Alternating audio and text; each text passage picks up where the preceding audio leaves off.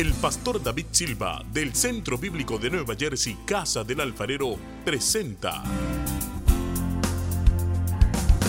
desde la sede principal en Morristown, Nueva Jersey, su programa Vida Abundante, un mensaje de restauración, transformación y edificación.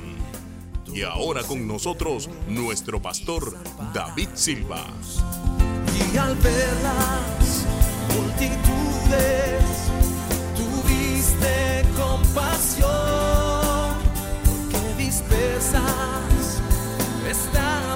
Joel 2, 12 y 13 está en la pantalla también y resalté la palabra que quiero resaltar. Abra su corazón porque Dios te va a hablar.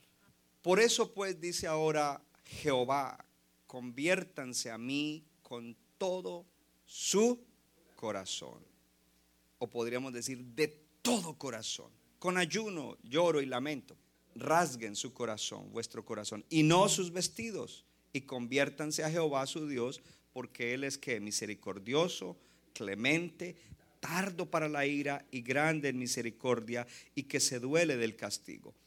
Cuando vivimos mal, hay disciplina de Dios, pero a Él le duele. Y por eso hace este llamado al pueblo de Dios. Amén. Mateo 7, 3 al 5. Dice, ¿y por qué es Jesús hablando? Miras la paja que está en el ojo de tu hermano y no echas de ver la viga que está en tu propio ojo. ¿O cómo dirás a tu hermano, déjame sacar la paja de tu ojo? Y he aquí, ¿qué cosa? La viga en el ojo tuyo. Hipócrita, saca primero la viga de tu propio ojo y entonces verás bien para sacar la paja del ojo de tu hermano. Mi tema en el día de hoy, reinventa tu corazón. Puede sentarse en la presencia del Señor. Reinventa tu corazón. Cuando hablamos de reinventar, estamos hablando de volver a hacer algo. Y a veces hay personas que uh, usan este dicho cuando ellos quieren cambiar. Y a veces quieren cambiar en un aspecto. Por ejemplo, un deportista de pronto llevaba muchos años practicándose de profesional, jugando con ese equipo y era muy bueno, tuvo una decadencia y él dice, me voy a reinventar como atleta y él comienza a hacer otras cosas que lo renuevan y que lo hacen volver a un nivel inclusive mejor que el nivel que tenía cuando estaba bien. Entonces esa persona se reinventó. Y nosotros estamos llamados este año, porque la palabra de este año es reinventarnos para recibir restauración. Es reinventarnos en nuestro ser interior, en nuestro corazón. Es no seguir viviendo de la misma manera. No seguir con los mismos patrones de pensamiento, con las mismas actitudes, con las mismas hábitos, con las mismas malas mañas, con los mismos issues. Es reinventarnos. Y para reinventarnos no lo podemos hacer solos. Nadie se puede reinventar solo en su vida interior. Es Dios el que nos puede ayudar a reinventarnos. Es a través de Dios, del Espíritu Santo y la palabra que nos podemos reinventar. Lo importante es que tú tienes todo para reinventarte. Yo dije que Dios te ha dado todo para reinventarte. Tú tienes todo lo que tú necesitas para reinventarte y tener una vida excelente. Amén. Entonces la palabra es fácil porque en, los dos primeros versículos que leímos de Joel y son los de la palabra del año dice, ahora dice Jehová, conviértanse, conviértanse, vuelvan a mí, conviértanse a mí y dice, ¿de qué manera? Dice, de todo corazón, con todo su corazón. No como cada año cuando comenzamos este año yo quiero mejorar en esto, este año quiero lograr esto y hacemos las resoluciones. No, dice, conviértanse a mí de todo corazón. En cualquier cosa en la cual ustedes hayan abandonado mi camino, conviértanse a mí, vuelvan a mí, de todo corazón. Y para eso dice, hay que ayunar. Cuando tú no privas tu cuerpo del alimento, tu vida espiritual es mediocre. Porque privar el cuerpo es para acercarte espiritualmente a Dios. Dice, vuélvanse con ayuno, lloro y lamento. ¿Por qué es esto? Porque a veces, ponga atención a esto, a veces nosotros queremos cambiar en algunas cosas que nos están haciendo daño. Y si no, pues se van para la casa porque a veces queremos cambiar en cosas que nos están haciendo daño. Lo importante es que lleguemos a verlo. Esto me está haciendo daño en mi relación con Dios, en mi relación conmigo mismo, en mi relación con los demás, en la manera como estoy viviendo. Y, qué bueno que Dios nos deja ver. Hay cosas que nos están haciendo daño y entonces nosotros queremos cambiarlas y queremos en nuestra fuerza. Ya le dije que no es en su fuerza, tienes que meterte con Dios. Y a veces queremos cambiarla y para cambiarla entonces eh, decimos, sí, yo quiero cambiar y usamos el método del mundo. Y el método del mundo es voy a tener fuerza de voluntad. Y aunque la voluntad es importante, quiero decirle que lo más importante es el poder de Dios para cambiar. Y por eso es que hay que volverse a Dios, porque es Dios el que nos ayuda a cambiar de verdad, verdad. Ahora, hay gente que quiere cambiar, pero ¿por qué? Porque eso le está haciendo daño y le está incomodando. Y dice, yo quiero cambiar en eso porque es que ah, esto me está afectando, ya estoy viendo como consecuencias y, lo que sea. yo quiero cambiar en eso. Me gusta una frase en inglés. Entonces yo le preguntaría, how bad you want to change. No existe mucho esa traducción en el español, ¿cierto? Pero ¿cuánto de verdad tú quieres cambiar? Porque a veces queremos cambiar porque eso nos está afectando y tratamos un poquito de cambiar, pero eventualmente volvemos a lo mismo. ¿Sabe cómo se llama eso? El default.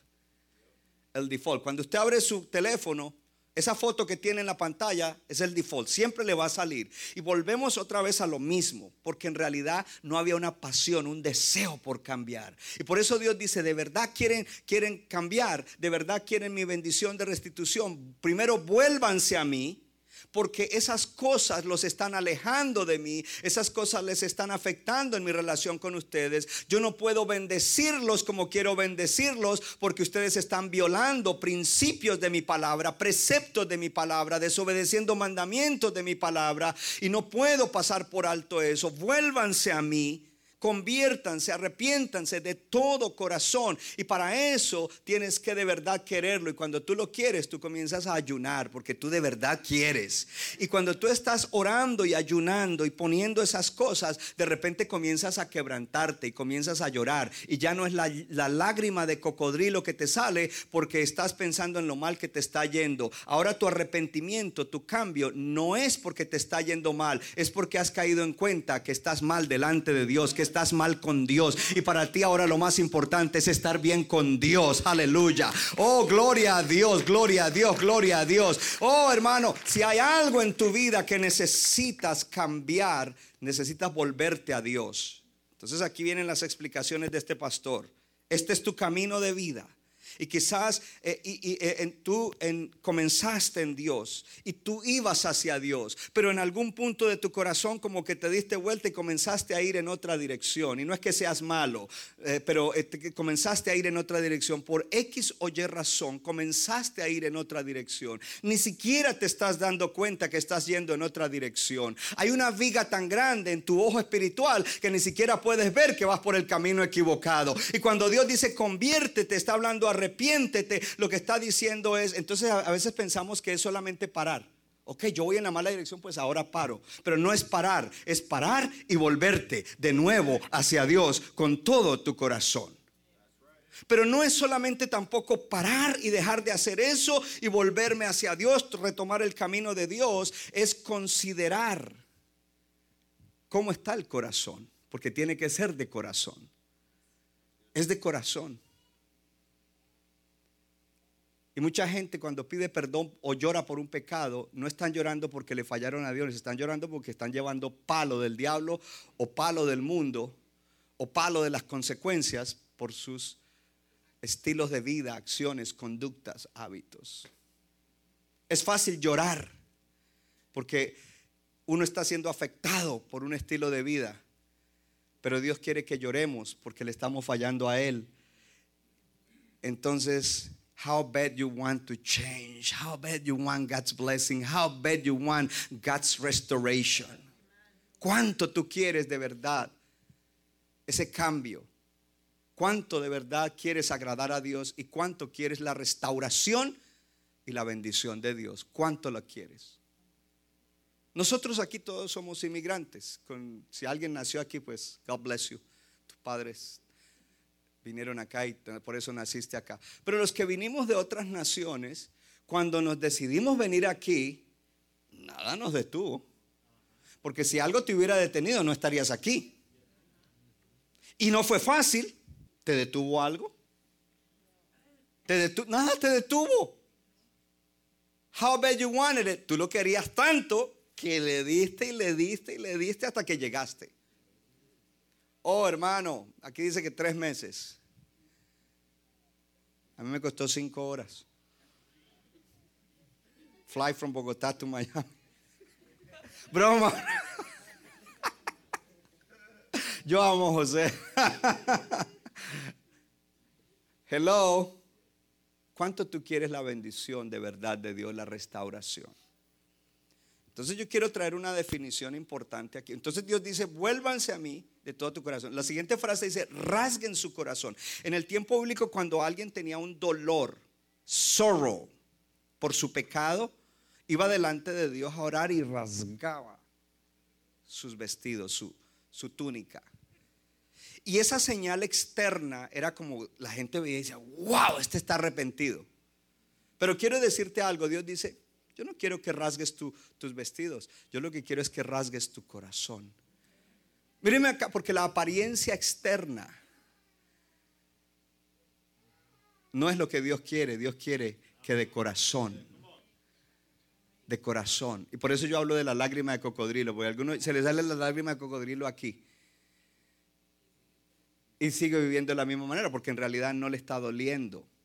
Pero el que tiene dolor rasga el corazón, se humilla, tiene tiempo de quebrantamiento. Si tú nunca has tenido un tiempo de estar a solas con Dios y caer ahí en, la alfombra con la cara en el piso, llorando y moqueando, tú no sabes lo que estoy hablando. Pero Dios quiere que tú experimentes eso. Que, mire, oh, gloria a Dios, gloria a Dios. Porque cuando tú te pares de ahí, tú serás otro. Oh, dile a tu vecino, cuando te pares de ahí, serás otro. You will be a different person when you get up from that place. Hello. Gloria a Dios. Necesitamos eso. Y por eso a veces hay que ayunar, porque ayunar nos hace dejar el ego, el orgullo. A veces tenemos una coraza y una pantalla como que... Yo me río, porque todo el mundo hoy en día sabe mucha psicología y todo el mundo lo vive analizando a uno.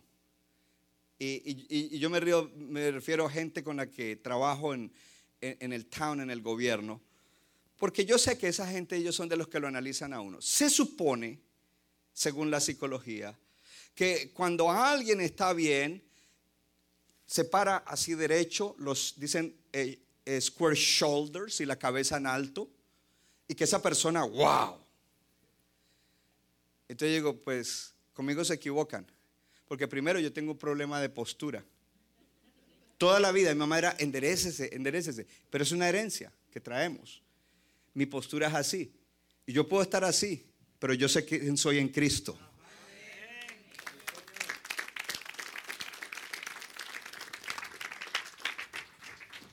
no trates de analizarme porque te vas a equivocar. Tu psicología te va a fallar. Y Dios dice, rasguen el corazón, humíllense humíllense y conviértanse a Jehová su Dios. ¿Por qué? Porque Él es misericordioso. ¿Qué significa misericordioso? Él no nos paga el pecado con castigo, sino que cuando nos arrepentimos nos perdona y nos bendice. Nos perdona y nos restaura. Nos perdona y nos restituye. Él es misericordioso, grande en misericordia. Él es clemente, él, ofrece clemencia. Cuando alguien viene delante de un juez y, es culpable, el juez puede tener clemencia y decir, ¿sabes qué? Te voy a, a dejar libre, no vas a pagar la pena que tenías que pagar. Y dice que Él es tardo para la ira, porque la ira de Dios es santa y grande en misericordia. Y Él se duele del castigo. Entonces leímos luego que Jesús está hablándole a gente que está enseñando y le dice a esta gente, ¿por qué ustedes miran la paja que está en el ojo ajeno? Hablando de defectos, de fallas, de issues que otros tienen. Ustedes no miran eso, ustedes, ustedes todos aquí, no, usted no critica a nadie, ni usted está mirándole las fallas al otro. Yo sé que aquí en todos los matrimonios nadie le mira las fallas al cónyuge, ¿no? Ustedes. Y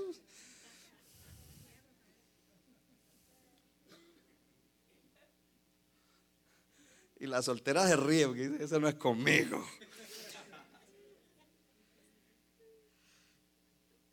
¿Por qué miras la paja que, por qué miras la paja que está en el ojo de tu hermano y no echas de ver la viga? Y la viga es como ese paral grande que se pone para sostener una casa que está en tu ojo.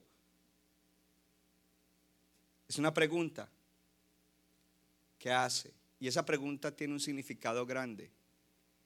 ahorita lo vamos a mirar. Y la segunda pregunta que él hace, ¿cómo le dirás a tu hermano, déjame sacar la paja de tu ojo? Porque cuando tú estás mirando el defecto de otro, para ti el defecto de otro es una paja, por muy grande que el defecto del otro sea.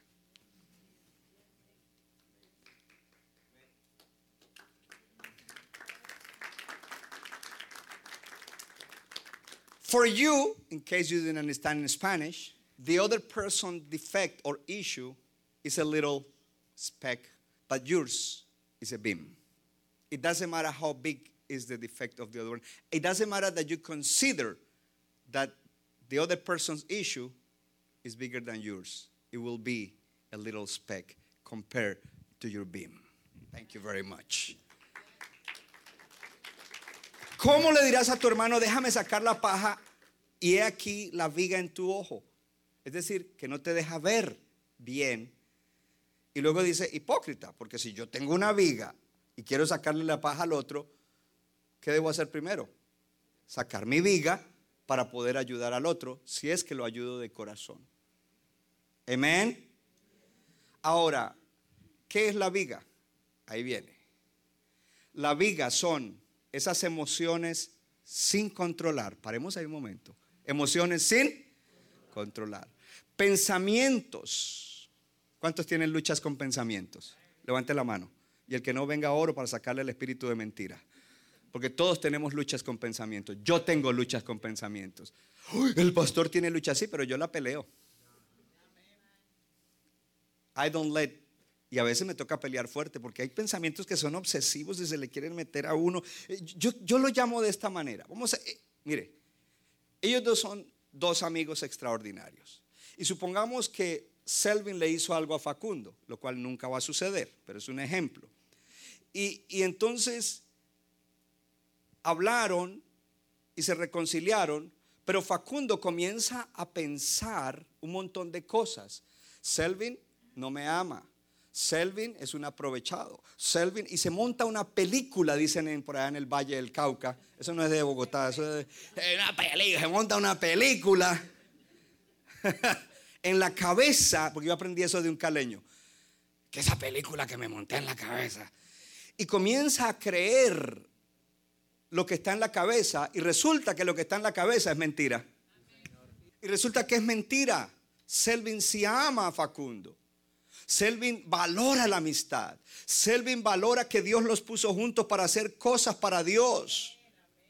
Pero él tiene una película en la cabeza que lo hace que ahora se ponga voy a usar esta palabra, raro con Selvin. Y Selvin dice, tan raro que está ahora, tan buenos amigos. Y antes comíamos la tortilla y el frijol molido juntos y ahora nada. Por supuesto con carne, ¿no? ¿Por qué? Porque hay pensamientos.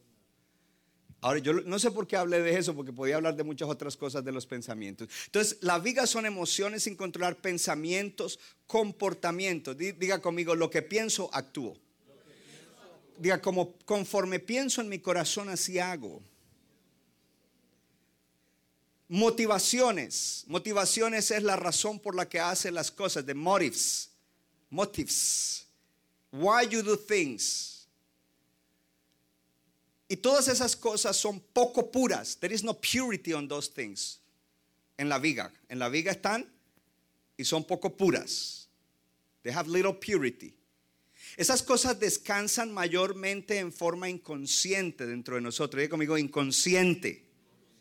¿Sabe lo que significa inconsciente? Que usted no se da cuenta. Usted actúa ya eso en automático. Porque somos seres habituales. Eso descansa de manera inconsciente. Usted no se da cuenta que tiene todas esas cosas debajo de la superficie de nuestras vidas y constituyen una versión distorsionada de quienes somos. Si usted está en Cristo, tú no eres tu viga. Aquí está mejor. Si tú estás en Cristo, tú no eres tu viga, tú no eres todas esas cosas que necesitas cambiar y que Dios quiere que tú cambies. Tú no eres eso, esa no es tu identidad. Si tú has leído la Biblia, en el libro de Efesios dice, despójense del yo falso, del yo viejo, que fue creado conforme a los deseos de la carne. Renuévense en el espíritu de su mente y vístanse con el yo nuevo, el yo verdadero, creado según Dios en la santidad de la verdad. Diga conmigo, yo no soy la viga que, que llevo adentro. Diga, yo soy un hijo de Dios. Diga, yo soy amado de Dios. Diga, soy un hijo amado de Dios. Diga, soy un santo hijo amado de Dios. Diga, yo soy luz. Tú no eres la viga. Good brother. Alaba al Señor. Dile a tu vecino, tú no eres la viga.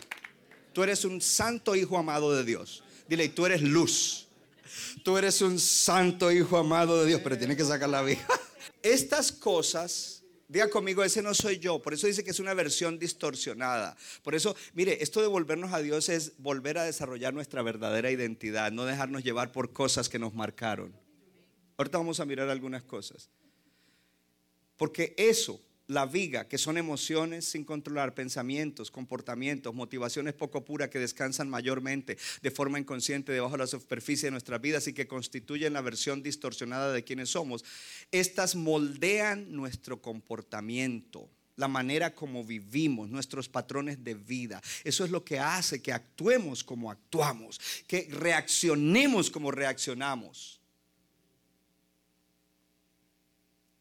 Y la última frase la puse en italic, letra itálica. Esta, la viga, diga conmigo, la viga, puede ser pecaminosa o simplemente ser una debilidad. Porque no todo es pecado. Pero míreme acá. Muchas veces nuestras debilidades se, se convierten en pecado. Gloria a Dios. Ahora, ¿de dónde viene la viga? La viga viene de que muchas cosas nacimos con ellas porque vinieron de nuestras generaciones anteriores. ¿Usted no ha notado que algunos que muchos patrones, tanto positivos como negativos de usted, usted los ve en sus antepasados, en padres, en abuelos, en tíos, en bisabuelos, si lo conoció. Número dos, otras las aprendimos en el camino. Quizás estuvimos en círculos o en influencias que absorbimos y las aprendimos. Otras son consecuencia de cosas negativas que nos hicieron o que nos sucedieron. Entonces todo eso va formando la viga. Y cuando Dios está diciendo, conviértanse de todo corazón a mí, vuélvanse a mí, ¿sabe lo que Dios está diciendo? Reconoce esas cosas y yo te voy a sanar, yo te voy a liberar, yo te voy a perdonar y yo te voy a restaurar y te voy a bendecir. Este es un año en el cual tenemos que buscar a Dios en esas cosas. Y tenemos que ser honestos. Diga conmigo, honestos con Dios. Tenemos que ser honestos. Entonces la viga se puede manifestar de, de muchas maneras. Dije, pueden ser conductas pecaminosas. Y, ojo, mire acá, porque a veces no todos los pecados son morales. La gente piensa adulterio, sí, eso eh, espero que ya haya superado eso. Pero también se manifiesta en otra cosa. Yo lo llamo pecados espirituales, porque por ejemplo, el orgullo nadie lo ve. Si tú haces una acción de tomar algo que no es tuyo, eso es un pecado que si alguien te vio, lo vio, Dios lo vio, fue una acción física. Pero cuando tú tienes orgullo, eso no se ve, pero lo llevas por dentro y el orgullo te destruye. La envidia. Cuando no te alegras por el bien de otros, sino que te da envidia. El perfeccionismo. Hello. La ira sin control. La ira que se vuelve un rage. ¿Is that good word? Anger. La ira sin control es pecado. Y mucha gente lleva eso. Y muchas veces tiene reacciones o acciones de ira cuando algo le molesta. La ira no es pecado si es controlada, si está si nosotros podemos manejarla y nuestra expresión de la ira es una expresión que no daña a otro. La ira es buena cuando tú la expresas correctamente. La ira es un pecado cuando tú rompes el televisor el día que te, te enfogonaste. Si no sabes qué es enfogonaste, pregúntale aquí a, a María. La ira es pecado cuando tú en el momento de ira insultas o hieres con palabras a otro. La ira es pecado cuando aún físicamente haces algo en contra de otro. Entonces, ¿por qué, ¿por qué traigo este tema hoy? Porque a veces nos, ay, que nos arrepintamos. Yo no robo, yo no mato. Qué bueno, si no estarías en la cárcel yo no esto, yo no lo otro. Come on, brother. Hay otras cosas que tenemos que bregar, que mirar, gloria a Dios, en esa viga que pueden dañar nuestra vida, que, que, el enemigo usará para destruir nuestra vida, que el enemigo usará para robar, matar, destruir las cosas preciosas de la vida. Porque Dios te ha dado una familia, eso es precioso, aunque tu familia no sea perfecta. Oh, gloria a Dios. Estás haciendo bien, David, en esta mañana. Oh, gloria a Dios. Dios te ha dado amigos, te ha dado hermanos en la iglesia, Dios te ha dado muchas cosas que son preciosas. Oh, la ira, los celos, celos enfermizos. Sabes que Dios es celoso, pero es un celo santo.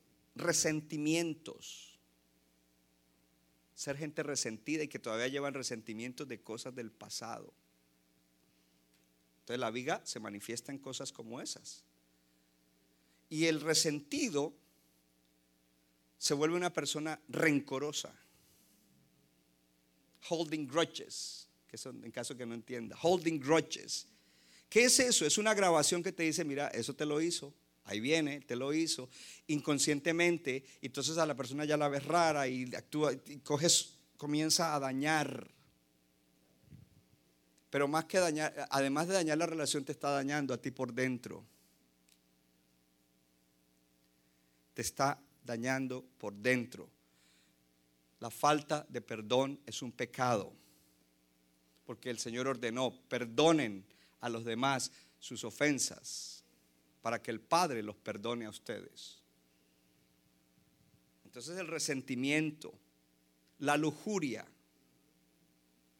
esa, e, e, esa dinámica de un deseo incorrecto, impuro. La codicia, la amargura,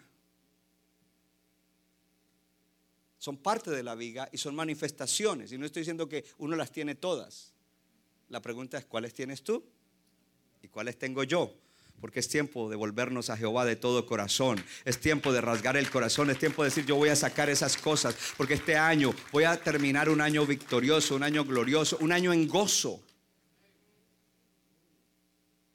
Una de las cosas que forma la viga, y es así, es, es así es para todos, inmadurez en algunas áreas, porque una persona puede ser madura en unas cosas e immature en other ones.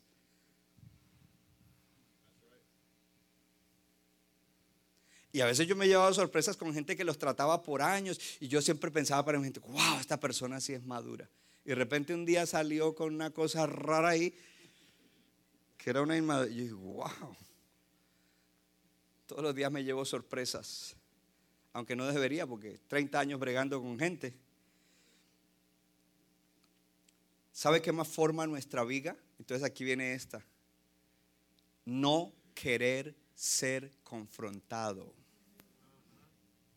Por eso Jesús dijo, hey, hipócrita, Sácate primero la viga. Es decir, te voy a confrontar. Esta es tu viga, te dice Dios.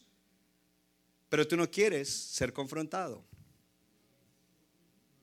Y el asunto es que Dios no va a bajar a confrontarte personalmente. Él tendrá sus métodos y su gente para confrontarte. Es más, Él puede usar hasta un impío para confrontarte en algo. No nos gusta que nos confronten. A mí me admira David, el rey David, porque él escribió en un salmo, amo que un justo me corrija. Cuando estaba en Freeport Bible Center, hace, puede ser 30 años, 29 años, que llegué allá a trabajar con el apóstol, mi pastor Carlos Luis Vargas. Él es una persona, primero que tiene una personalidad fuerte. Segundo, es directo. Y tercero, él no mezcla emociones cuando está bregando contigo. Él no está, ay, es que si le digo, pobre, si le digo, ¿será que le va a doler? No, eh, te viene y te lo dice así, te lo suelta de atrás para adelante. Así de una te lo dice. Y para mí fue un choque, porque cuando él me corregía, oh, man, yo tenía que ir a recuperarme. Porque me, molestaba, me daba enojo, me, montaba una película. ¿Será que estoy en el lugar correcto? ¿Y cómo este hombre me viene a decir eso? Pero después comencé a aprender y Dios comenzó a tratar conmigo. Y gran parte de lo que soy como un hombre de Dios íntegro y un hombre de Dios que quiere hacer la voluntad de Dios, que ama a Dios y que ama a los demás, lo debo a que Dios lo hizo a través de él.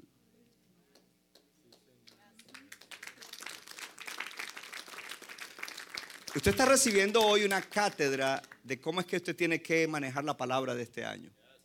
Entonces, como no nos gusta ser confrontados, supongamos que David es el pastor. Entonces yo sé que estoy cojeando de una pata y que él de pronto me va a llamar la atención porque ya he hecho unas cuantas cosas. Cuando lo veo, y si viene por ese lado, y antes me sentaba al lado de él, pero ahora me voy a ir allá. Y, cuando veo que me mandó un texto, clear, y no le contesto, porque estoy evitando. Eso no pasa aquí.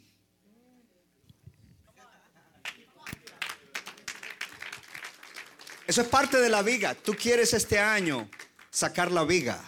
¿Cómo? ¿Cuántos quieren sacar la viga? ¿Cuántos quieren ser libres? ¿Cuántos quieren ser saludables en sus emociones, en su mente? Oh, gloria a Dios. Yo me llevo cinco CD de este mensaje hoy, yo lo necesito, gloria a Dios. Cuando uno no quiere ser confrontado, uno quiere vivir de apariencias. Y al diablo le gusta que tú vivas de apariencia porque te tiene engañado. Tú mismo te has engañado. Yo no sé a cuánto le gusta que los engañen, pero cuando uno mismo se engaña, qué tonto es uno. A mí no me gusta que me engañen, pero yo mismo me engaño. Oh, hermano, no nos engañemos. Dios no puede ser burlado. Todo lo que el hombre siembre, eso cosechará. Yo quiero sembrar transparencia delante de Dios. Yo quiero ser confrontado. Yo quiero ser edificado. Yo quiero encontrar qué es lo que tengo que sacar? ¿Cuáles son los componentes de mi viga? Porque quiero sacar la viga, gloria a Dios. Y no quiero vivir de apariencias ni de imagen. Aterricemos este avión. El que no saca su viga está engañado creyendo que con la vida espiritual mediocre que tiene va a ser exitoso en la vida. El que no quiere sacar su viga y no quiere confrontar y ver de qué está formada su viga, piensa que hacer bien algunas cosas en la vida es suficiente. Tú puedes hacer muchas cosas bien y necesitar sacar una viga que puede destruir tu vida.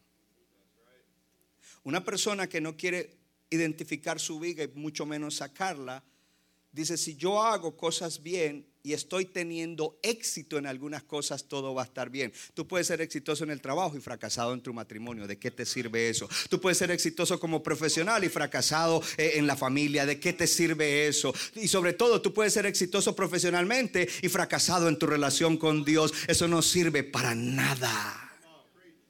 Hoy en día eso es lo que valoramos. Estudió. Ay, ahora tiene un máster. Hoy ahora es un doctor. So what? Tiene a Cristo. porque yo conozco gente que hizo hasta tercero de primaria y yo me siento a escuchar a esa gente o le pido consejo a esa gente porque tienen más sabiduría. Los otros son conocimientos. Y también conozco y aún en mi familia hay gente con masters que yo digo, uy, padre, ¿cómo es posible? Pero si fue a la universidad, so what? It's a relationship with God and the Word of God and the Holy Spirit what will make you wise and understanding. Es la palabra de Dios y el Espíritu Santo el que te da sabiduría e inteligencia. No te estoy diciendo que no estudies, pero eso es para desarrollar un oficio, no para vivir una vida plena, una vida feliz, una vida gozosa, una vida aún más abundante. El que no quiere identificar su vida y no quiere tratar con ella, no solamente tiene una vida espiritual mediocre, medio hora, medio medita en la palabra, eh, no tiene un guarda espiritual, eh, eh, piensa que lo que hace es más importante que lo que es, piensa que hacer algunas cosas bien y tener éxito en algunas cosas es todo. Entonces no quiere confrontación, Hello. No quiere ese choque, pero eso es lo que nos da bendición. Usted se imagina un atleta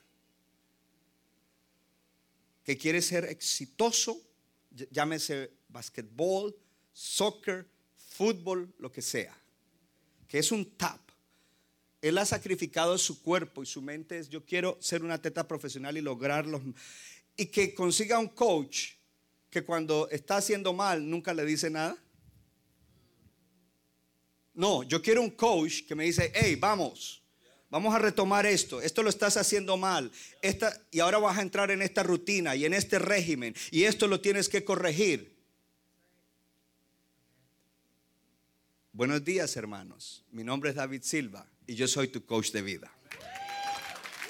Entonces no vengo para pasarte la mano. No vengo para entretenerte, yo vengo para edificarte, porque yo quiero que tú seas victorioso en la vida, que tengas la victoria de Cristo en la vida, gloria a Dios.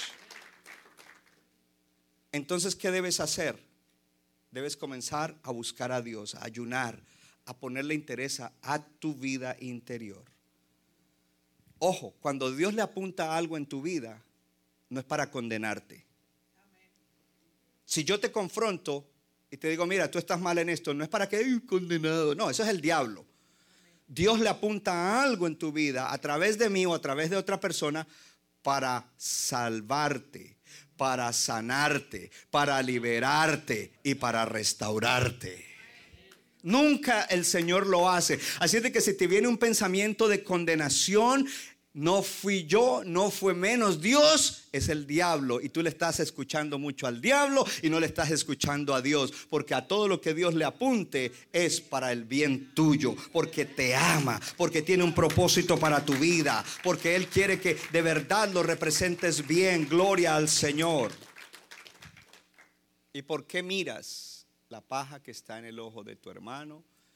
Y no echas de ver la viga que está en tu propio ojo. Y luego dice, al final,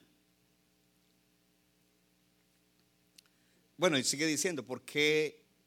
¿Cómo le dirás a tu hermano, déjame sacar la paja de tu ojo y aquí la viga en el tuyo? Entonces dice, saca primero la viga de tu propio ojo y entonces verás bien.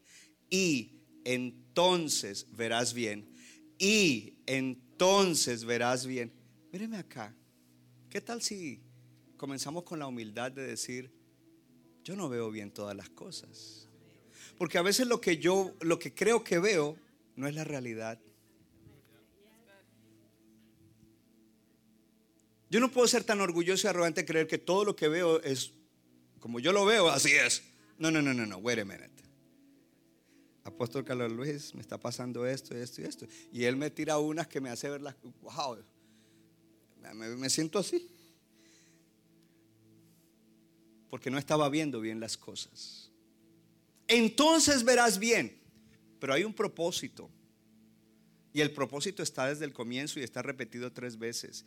Dices, tú miras la paja en el ojo ajeno. Bueno, dice la primera pregunta, dice, ¿cómo le dirás a tu hermano, déjame sacar la paja? Diga conmigo, ayudar a otros. Y luego dice, saca primero la viga que está en tu ojo y entonces verás para que puedas ayudar a otro. Porque el propósito es que ayudemos a otros. El propósito es que crezcamos. Y si yo llego a este escalón y hay alguien que todavía está aquí, el propósito es que yo lo ayude con amor de corazón. Porque yo ya pasé por ahí, por el primer escalón. Y si llego al segundo, aquí habrá uno y yo quiero ayudarlo para que esa persona también suba. Pero yo no puedo ayudar a nadie a no ser que primero haya bregado, tratado, confrontado, rendido esas cosas. Y esto se aplica en el matrimonio, en la familia, en el trabajo, en la iglesia, en todas nuestras relaciones. Dios quiere usarnos para hacer bendición a otros. Dios tiene un propósito para tu vida.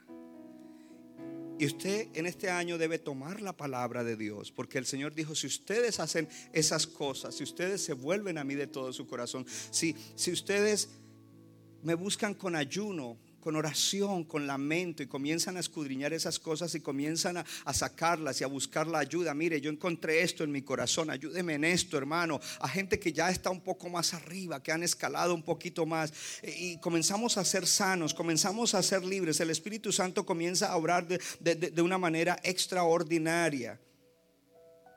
Y Dios dice algo maravilloso. Y quiero que me sigas eh, con la Biblia en, el, en Joel. Ahí sí tienes que abrir la, la Biblia. En Joel capítulo 12, después de que él dijo eso, dijo, reúnan al pueblo, santifiquen la reunión, congreguen a los niños, llame a un ayuno.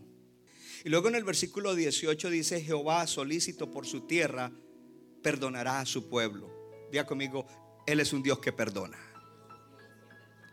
Dice, y Él y responderá a Jehová y dirá a su pueblo, he aquí yo les envío pan, mosto y aceite, y seréis saciados de ellos, y nunca más os pondré en oprobio entre las naciones. Eso era lo que ellos habían robado, lo que, lo que las plagas les habían robado, eh, eh, habían destruido era el trigo, la uva y el aceite, que eran las cosas principales. Y yo te pregunto, ¿qué cosas has perdido en la vida? ¿Qué cosas se han deteriorado en tu vida que son importantes, significativas? Y Dios dice, cuando tú hagas eso, yo te voy a enviar esas cosas que tú perdiste, esas cosas que se estropearon, esas cosas que se dañaron, esas cosas que están necesitadas de restauración. Yo te voy a enviar esas cosas, yo te voy a dar esas cosas. Habías perdido la paz, te voy a dar paz. Habías perdido la salud, te voy a dar la salud. Habías perdido eh, la cordura, te voy a dar todas las cosas que hayas perdido. Y serás saciado, las tendrás en abundancia. No será algo que lo tendrás que estar buscando por todo lado. Será que lo tendrás en abundancia. Gloria al Señor. Y yo lo creo a nivel espiritual, a nivel emocional y a nivel material. Gloria a Dios. Y cuando digo emocional, tiene que ver también con las relaciones personales con otras personas gloria a Dios. Dice, yo les daré eso, serán saciados. Y, cuando habla de saciados, esto es importante, hermano, porque lo primero que hay que saciar no es la barriga, perdón, el estómago. Lo primero que hay que saciar es el alma. Usted vino esta mañana y usted sació su alma. Usted sale, oh, man, usted sale, wow, su primo, su primo en las Speedwell o en la Blackwell lo vi.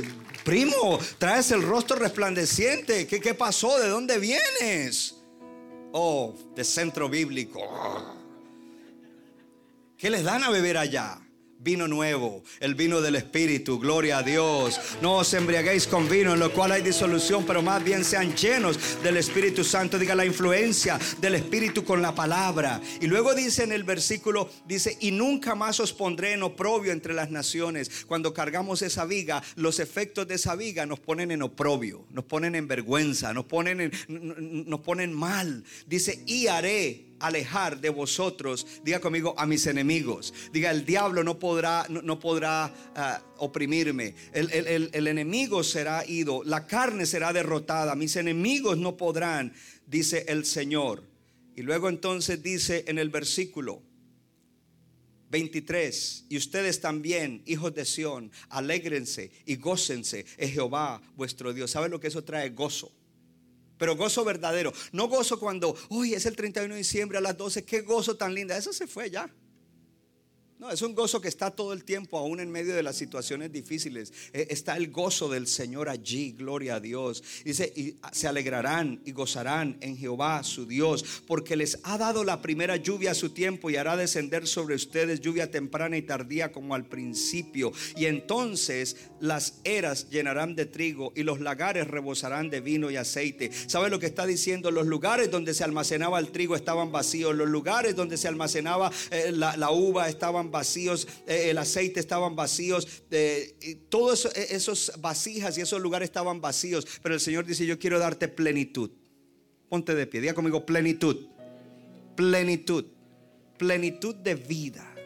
Plenitud de vida. Plenitud. Vivir una vida plena.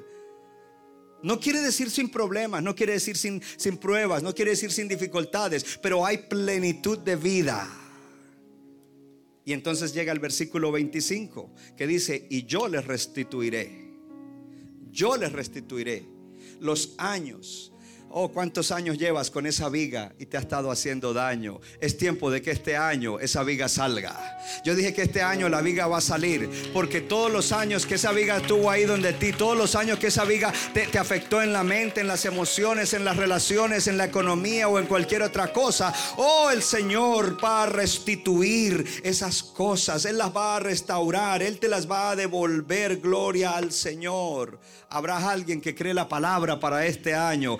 Alguien que dice, yo voy a seguir adelante preparándome, yo voy a seguir adelante buscando a Dios, yo voy a ayunar, yo voy a buscar en la palabra, yo voy a buscar a mi guarda espiritual, yo no me voy a quedar como estoy. Yo sé que tengo issues and I want to defeat those issues. Yo sé que eh, tengo asuntos no resueltos y yo no quiero quedarme con eso. Yo quiero seguir adelante, gloria al Señor. En ti hay muchas cosas buenas, en ti hay áreas en las cuales ya has tenido victoria, pero este año es año de una victoria contundente en la cual esa viga grandota, gloria a Dios, que está en mi ojo, aleluya, y en el tuyo también, gloria a Dios, aleluya, va a salir y tu vida va a ser diferente, tu vida va a ser diferente, hermano. Yo dije que tu vida va a ser diferente. Quizás nunca has pensado que podrías tener libertad en esa área en la cual luchas y luchas y luchas, pero Dios dice, sí hay libertad. Quizás has pensado que no podrías tener sanidad de esas cosas que te han afectado por muchísimos años, pero yo quiero decirte que sí hay sanidad en Dios. Centro Bíblico de New Jersey, Casa del Alfarero, presentó su programa Vida Abundante.